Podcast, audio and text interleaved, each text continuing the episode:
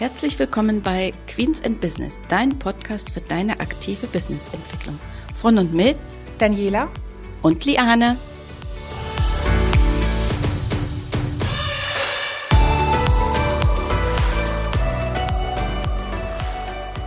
Hallo und herzlich willkommen zu unserer heutigen Folge.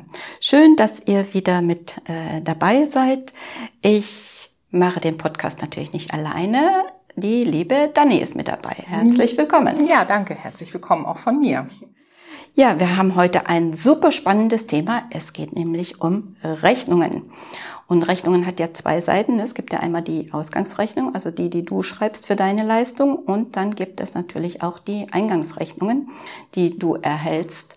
Und da gibt es ja verschiedene steuerliche äh, Dinge zu beachten, damit die Voraussetzungen alle erfüllt sind. Äh, Dani, es gibt ja da eine Menge von Urteilen, ne? Richtig, genau. Da gibt es eine Vielzahl von Urteilen, nicht nur aus steuerlicher Sicht, sondern auch zivilrechtliche Urteile, also unabhängig ähm, für wen und für welche Branche die gelten. Und ähm, als allererstes würde ich mal sagen, sollten wir da die Kleinstbetragsrechnungen von den anderen Rechnungen unterscheiden. Also zumindest, dass man weiß, dass es Kleinbetragsrechnungen gibt, ähm, die auch gewisse Anforderungen haben. Und ähm, ja, was gibt's denn da so für Anforderungen? Genau, wir haben ja das Glück, dass Kleinbetragsrechnungen sind erstmal Rechnungen bis zu einem Wert von 250 Euro. Das heißt also so typisch sind ja so diese Taxiquittungen, ne, unsere Bahntickets und sowas. Das ist also dieses ganz äh, typische. Und wenn ich jetzt mal an so eine Taxiquittung äh, denke, äh, der wäre schon ganz schön beschäftigt, wenn der die ganzen Formalien erfüllen müsste, die wir bei den normalen Rechnungen haben. Wenn ich sage normale, also dann sind das die Rechnungen über 250 Euro. Ähm, deswegen ist bei, ist bei den Kleinbetragsrechnungen also die Voraussetzung etwas geringer, was die für Angaben äh, haben müssen.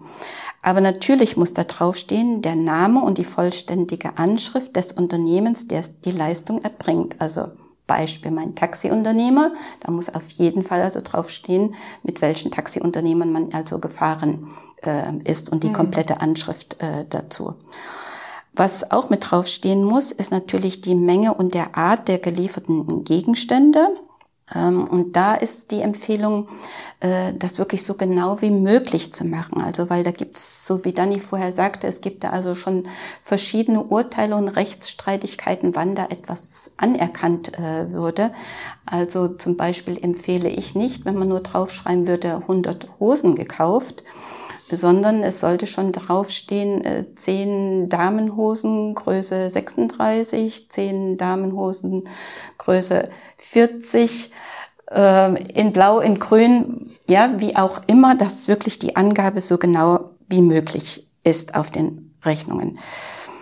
Hat einfach damit was zu tun, äh, dann kann man sich einfach die Rückfragen ersparen. Und bei jeder Betriebsprüfung, die hat man sowieso nicht gerne im Haus, mhm. finde ich immer, ist es so etwas, dass man sagt, okay, vielleicht Fragen einfach eindämmen oder solche, die man schon von vornherein ausschließen kann. Und dann ist es natürlich, wenn ich gesagt habe Gegenstände, geht es natürlich auch um die Dienstleistung, die man erbringt. Und da ist das genauso, dass also draufstehen äh, muss, was die Dienstleistung ist. Also nur das Wort Beratung würde ich auch nicht gerade empfehlen, sondern es muss ja daraus hervorgehen, dass es eine Beratung ist für das Unternehmen, wenn ich eine Betriebsausgabe dafür geltend machen möchte. Mhm. Und den Vorsteuerabzug haben. Datum der Rechnung muss natürlich drauf, ja, wie viel Geld ich äh, investieren äh, musste für die Leistung oder für den Gegenstand. Geld ist dann eben einschließlich der Umsatzsteuer äh, auszuweisen und ähm, die, der Steuerbetrag muss in dem Fall nicht gesondert ausgewiesen werden, sondern es genügt der Steuersatz. Mein Beispiel nochmal mit der Taxiquittung, steht ja meistens eine Summe da, 20 Euro, und dann steht da inklusive Steuersatz dazu. Steuerfreie Leistung kann es natürlich auch äh, geben. Das muss dann natürlich auf der Rechnung mit draufstehen, dass sich das um eine steuerfreie Leistung handelt. Das trifft also genauso zu für die Kleinbetragsrechnungen.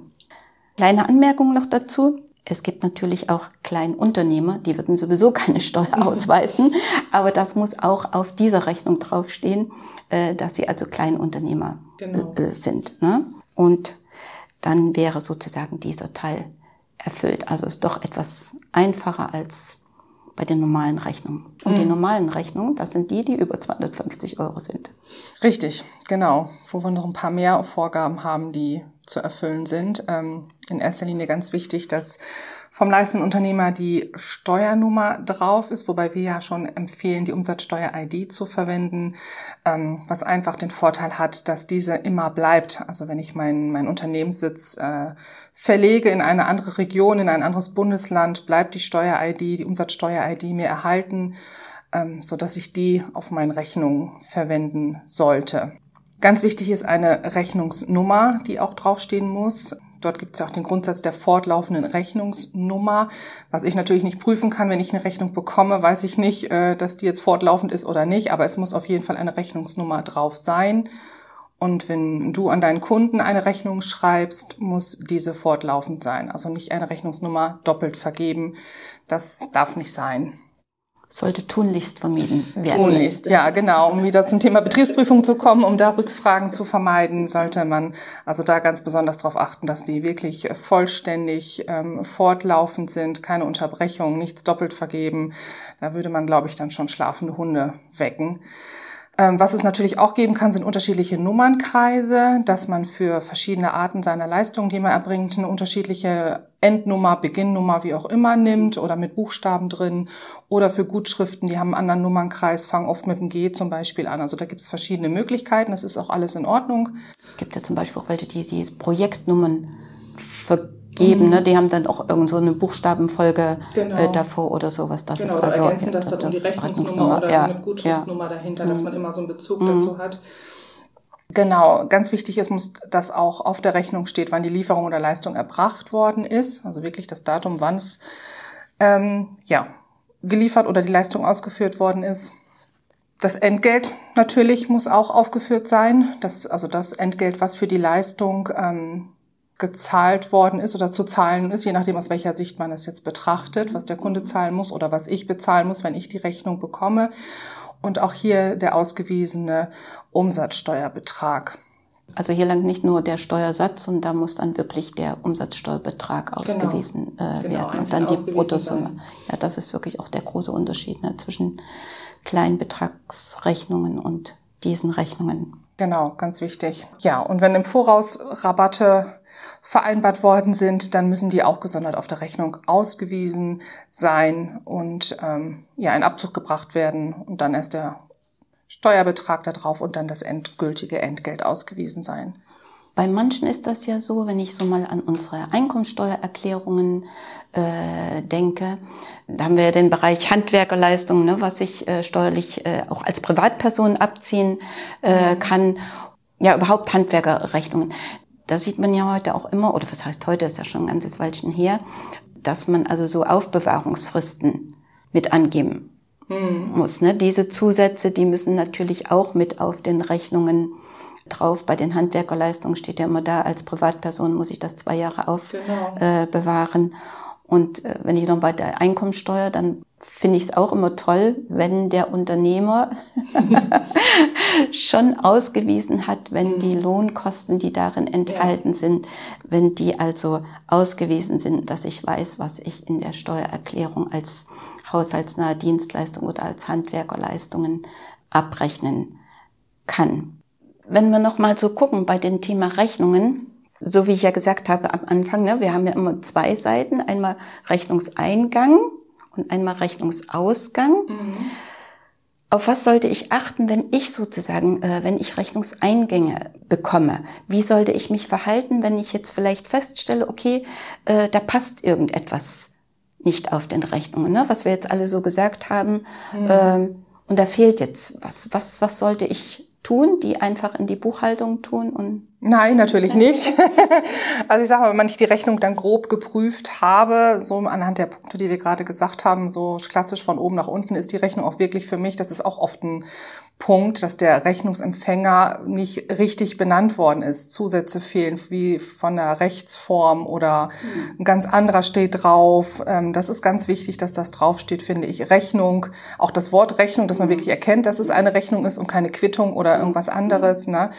Und Datum und wenn alle anderen Punkte passen über die Leistung, die man bezogen hat, bis unten hin und dann feststellt, was wir jetzt auch öfters mal hatten im Zuge des Steuersatzwechsels, dass manchmal noch wirklich Rechnungen im Umsatz, Umlauf sind mit 16 Prozent, wo ich mich frage, wie das geht, ähm, dann sollte man sich natürlich an den ähm, Rechnungsersteller, an den, seinen äh, Lieferanten, wie auch immer, wenden mit der Bitte um Korrektur der Rechnung, weil wenn diese Formalien nicht erfüllt sind, dann habe ich als Unternehmer auch keinen, keinen Vorsteuerabzug und kann die Betriebsausgabe dann auch nicht geltend machen.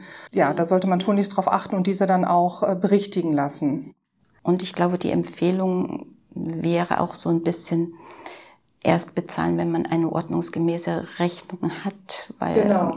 oftmals wird sich hinterher, hinterher ja. ja. Mhm. Und ich sag mal, die Buchhaltung nervt, weil irgendwas nicht passt und das möchte man äh, auch mhm. nicht. Also dann wirklich die Empfehlung, äh, eine Rechnung zu bezahlen oder erst zu bezahlen, wenn sie wirklich in Ordnung ist. Ist ansonsten, wie gesagt, mhm. lieber berichtigen lassen und dann muss man eben zu lange warten. Wenn es sich um größere Beträge handelt, kann man ja auch sagen, okay, ich äh, zahle erstmal einen Abschlag. Geht ja nicht darum, dass man die Rechnung nicht bezahlen möchte, genau.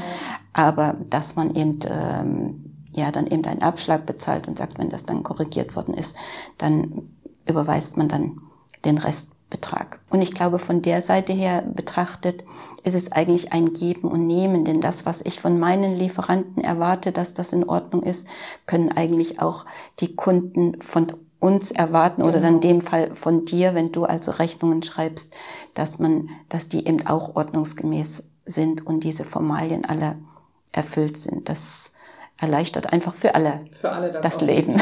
Ja, auf jeden Fall. ja?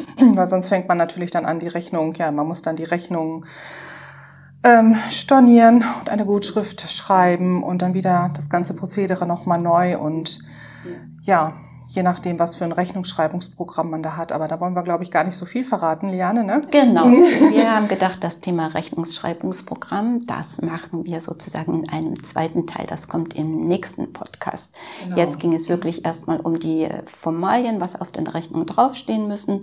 Äh, das ist zwei unterschiedliche, äh, ich sag mal, Rechnungsformen, äh, ist jetzt eigentlich falsch, aber dass es Kleinbetragsrechnungen gibt mit Erleichterungen und eben dann die Rechnungen, die über 250 Euro sind und äh, dass man diese Formalien erfüllen sollte für beide Seiten, um das Leben einfacher zu machen, um die Buchhaltung schöner zu machen, freudiger zu machen, dass sich auch der Finanzbuchhalter erfreut, wenn er diese Belege verbuchen darf und dann gleich die richtige Zahlung dazu findet. Genau, das stimmt. Also in diesem Sinne würden wir sagen, bis zum Teil zwei. Wir wünschen euch noch eine schöne Zeit. Tschüss. Tschüss.